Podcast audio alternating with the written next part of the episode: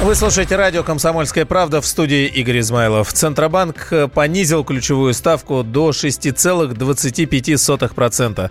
Снижение произошло на четверть процентного пункта. Известно, что это решение было принято на фоне замедления инфляции, которая происходит быстрее прогноза. Ну, так об этом нам говорят.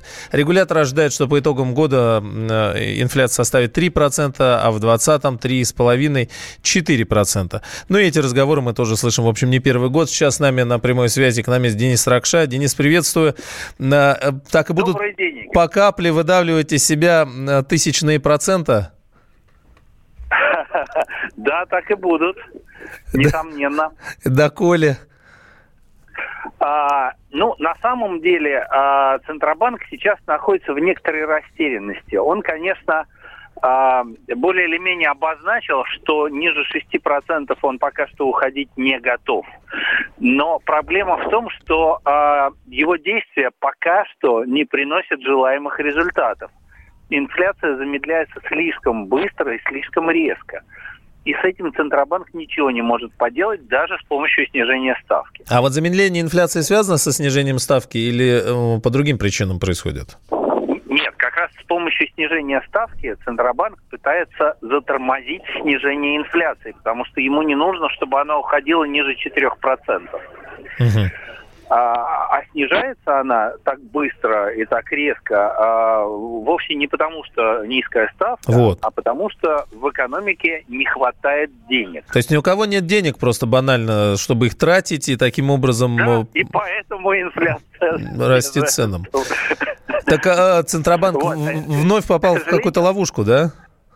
А, да, к сожалению, он пытается реагировать, он не управляет ситуацией уже.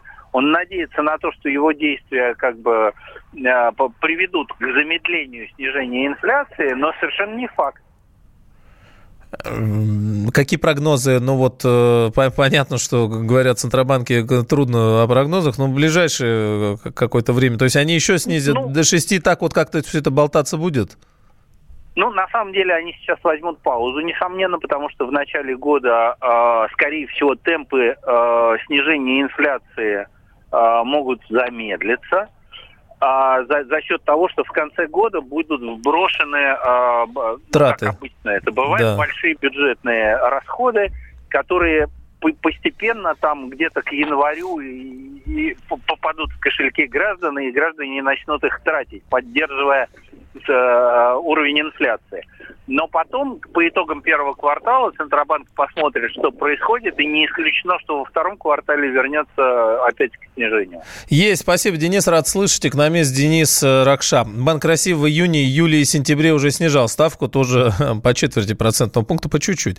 В результате чего она э, достигла 7%, что стало минимальным уровнем с апреля 2014 года. Но очередное снижение сразу на половину процентного пункта состоялось в конце октября. В российском МИДе прокомментировали испытания Соединенными Штатами запрещенной ДРСМД ракеты. Как заявил агентство РИА Новости, директор департамента по вопросам нераспространения и контроля над вооружениями МИДа Владимир Ермаков, Москва будет учитывать этот факт, который вызывает тревогу. Он также отметил, что Вашингтон провел тесты через несколько месяцев после выхода из договора о ракетах средней и меньшей дальности, а это показывает, что разработка-то велась давно. На прямой связи со студией доцент Департамента политологии и финансового университета при правительстве Геворг Мерзаян. Геворг Валерьевич, приветствую вас. Но вот э, подобные день. испытания, на ваш взгляд, как отразятся на двусторонних отношениях и на спокойствии в мире в целом? Ну, на двусторонних отношениях они не отразятся никак потому что Соединенные Штаты не сделали ничего такого, что мы бы от них не ожидали, чтобы мы не закладывали э, в план наших, так сказать, двусторонних отношений в их видении. Э, что же касается, как это отразится в мире, ну, конечно, это плохо, потому что э, подписание разрыв ДРСМД – это удар по стратегической стабильности, это означает, что, в общем-то, риски ядерной войны повышаются, поскольку наши американские друзья получают более короткое подлетное время – но, с другой стороны, понимаете, это опять же, в общем-то, штука, во-первых, неминуемая, потому что Дональд Трамп сразу обрисовал свои перспективы. И тут этим ничего не поделаешь. А во-вторых, все-таки здесь многое будет зависеть не от того, как что США вышли из ДРСМД как такового, а от того, где американцы будут размещать их ракеты. Потому что если они будут размещать на территории Европы, то да, это очень неприятно, это будет резкий всплеск напряженности, это будет размещение наших э, ракет в Европе. Конечно, мы с этого тоже поимеем свой маленький гешефт, в виде резкого обострения американо-европейских отношений, потому что Европа сама не в восторге от американского выхода и от того, что Соединенные Штаты будут навязывать Европе свои ракеты. Ну, Геворг, сомнительный этом... гешефт, когда ракеты смотрят друг на друга, причем э, у нас под носом, а, а у них не очень э, ну, под, вы знаете, наши. если воспринимать ядерную войну как штуку, которая никогда не случится, поскольку это будет означать конец человеческой цивилизации, тут уже беспокоиться будет, как бы смысла не будет. А вы уверены, что нет сторонников такого развития сценария? Ну, я являюсь сторонником такого развития сценария. Ну, давайте на этой позитивной... это уже ничего не, не изменит. Согласен. На этой позитивной точке спасибо. Геворг Мерзаян, доцент Департамента политологии финансового университета при правительстве. Лучше Путину жать руку, не поднимая вопрос о Крыме. Это точно можно сказать. Об этом, комментируя слова Владимира Зеленского, заявил Дмитрий Песков. Он добавил, что в случае с Донбассом, ну, в общем, такая же ситуация. Надо не Путину жать руку, а выполнять минские договоренности. Тогда можно будет всем пожать руки и поздравить с тем, что украинцы решили свой внутриукраинский конфликт, добавил пресс-секретарь российского президента. Выступая в эфире украинского телевидения, Зеленский заявил, что готов пожать э, Путину руку 10 раз, если на Украине вернут Донбасс, и еще 100 раз, если вернут Крым. А он не объяснил, почему 10 и 100. Как-то так. В Кремле отреагировали на идею Владимира Зеленского изменить Минские соглашения. Этой темы он тоже коснулся. Как заявил Дмитрий Песков, в случае пересмотра договоренности это придется долго и напряженно анализировать остальным участникам нормандской четверки. А главное, говорить, что, а главное говорить об этом надо с э, самими республиками. В данном случае здесь даже надо не Кремль спрашивать. Здесь нужна обоюдная воля сторон конфликта. А сторонами конфликта являются, с одной стороны, Киев, а с другой стороны, самопровозглашенные республики. Под Минским комплексом мер стоит подпись представителей самопровозглашенных республик. Соответственно, говорить о любых новациях, не узнавая точку зрения и позицию представителей самопровозглашенных республик, можно, но это мало перспективно. В данном случае я хочу напомнить о согласованных итогах Парижского саммита нормандского формата. В преамбуле во втором параграфе говорится, что Минские соглашения продолжают быть основой работы нормандского формата, государства-участники которого привержены их полному выполнению.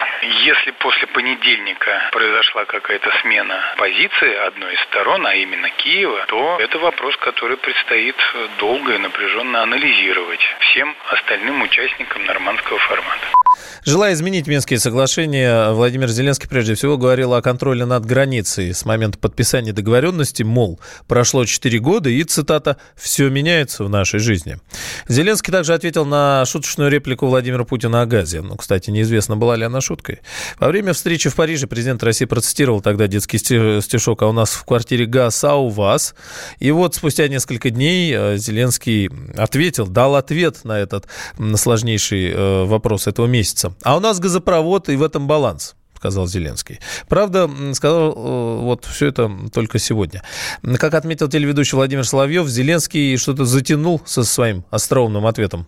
Шутка-то хороша к обеду, как ложка. А здесь три дня думал человек, думал. Еще ясно, что это была заготовленная реприза. Ведущая должна была подать. Зеленский должен был отреагировать. Ведущая подограла плохо. Зато так радостно смеялась, так была счастлива. Вообще это все напоминает такой дешевый водевиль. Когда откровенную неудачу с Парижа, потому что, несмотря на все заверения, коммюнике же было подписано с обязательством выполнить Минские соглашения. Теперь идет активное отыгрывание на своей площадке. Называется все, что я хотел сказать Путину в лицо, но сильно испугался. Поэтому три дня спустя сказал уже для своей аудитории.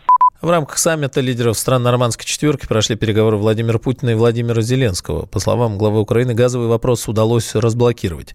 Отмечается, что Киев согласен получить выплату 3 миллиардов долларов по решению арбитража в Стокгольме газом. Неплохо придумал. А действующий контракт, вот этот, который есть э, сейчас на транзит нашего газа, истекает в конце года. Зеленский выразил уверенность, что он будет продлен, основываясь на экономических интересах. Москва же настаивает, что новый договор может быть подписан только на условии взаимного отказа от претензий в международном арбитраже, а кроме этого прекращения всех судебных разбирательств.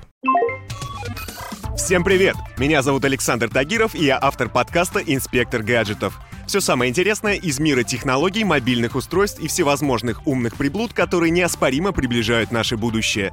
Ищите мои подкасты на всех популярных платформах, подписывайтесь, ставьте лайки и оставляйте комментарии. А если у вас есть для меня интересные темы или вопросы, пишите на подкаст собака.phkp.ru. Всем хай-тек пока и да пребудут с вами технологии.